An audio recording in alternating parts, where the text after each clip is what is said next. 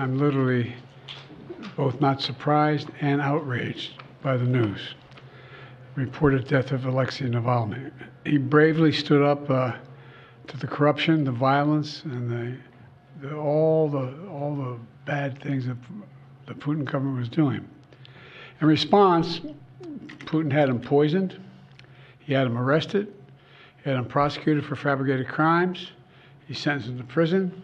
He was held in isolation. Even all that didn't stop him from calling out Putin's lies. Even in prison, he was a powerful voice for the truth, which is kind of amazing when you think about it. Reports of his death, if they're true, and I have no reason to believe they're not, Russian authorities are going to tell their own story.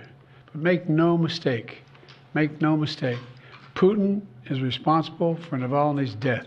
Putin is responsible. What has happened to Navalny is yet more proof of Putin's brutality.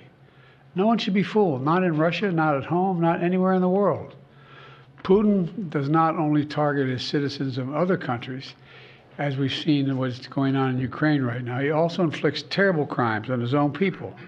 The answer is that we don't know exactly what happened, but there is no doubt that the death of Navalny was the consequence of something that Putin and his, and his thugs did.